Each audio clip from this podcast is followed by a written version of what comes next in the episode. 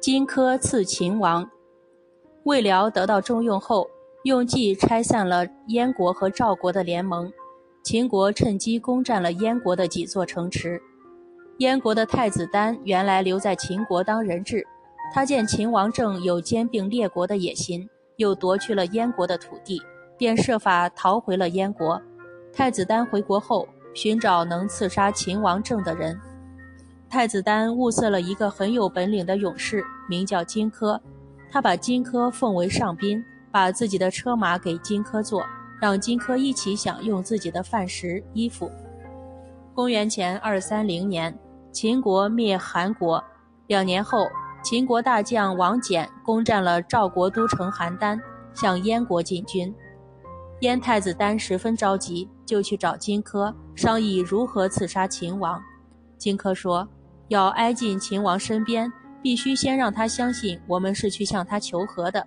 听说秦王早就想得到燕国的土地都抗，在河北屯县一带，还有流亡在燕国的秦国将军樊於期。秦王正在悬赏抓他。我要是能拿着樊将军的头和都抗的地图去进献，秦王一定会接见我，这样我就可以下手了。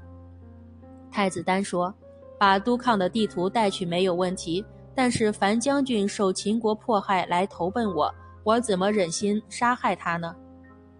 荆轲知道太子丹不忍心杀樊於期，就私下去找樊於期，跟樊於期说：“我决定去行刺，怕的就是见不到秦王的面。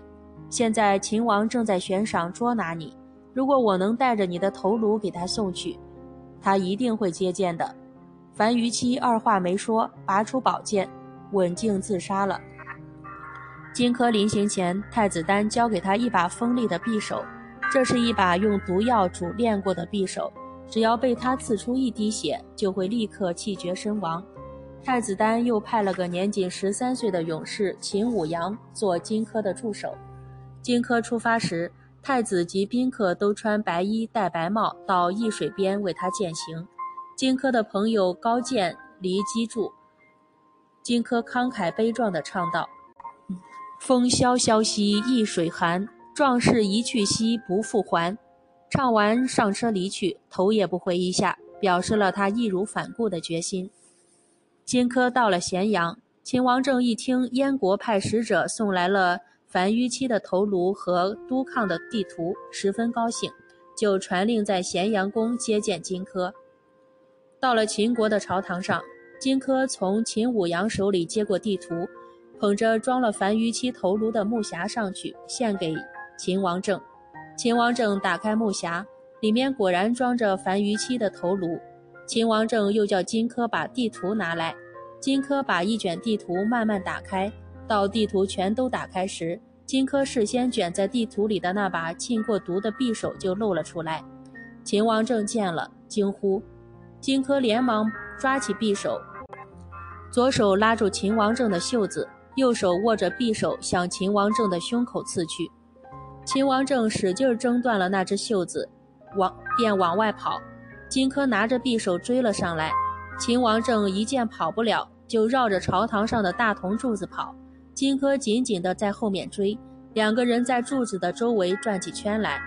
过了一会儿，有个伺候秦王政的医官急中生智，把手里的药袋向荆轲扔了过去。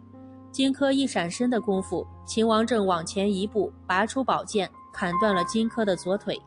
这时候，侍从的武士一拥而上，杀死了荆轲。台阶下的勇士秦舞阳也死在了武士们的刀下。秦始皇统一天下后，高渐离借机助之机扑击秦始皇，也失败被杀。秦始皇因此不再接近诸侯各国的人。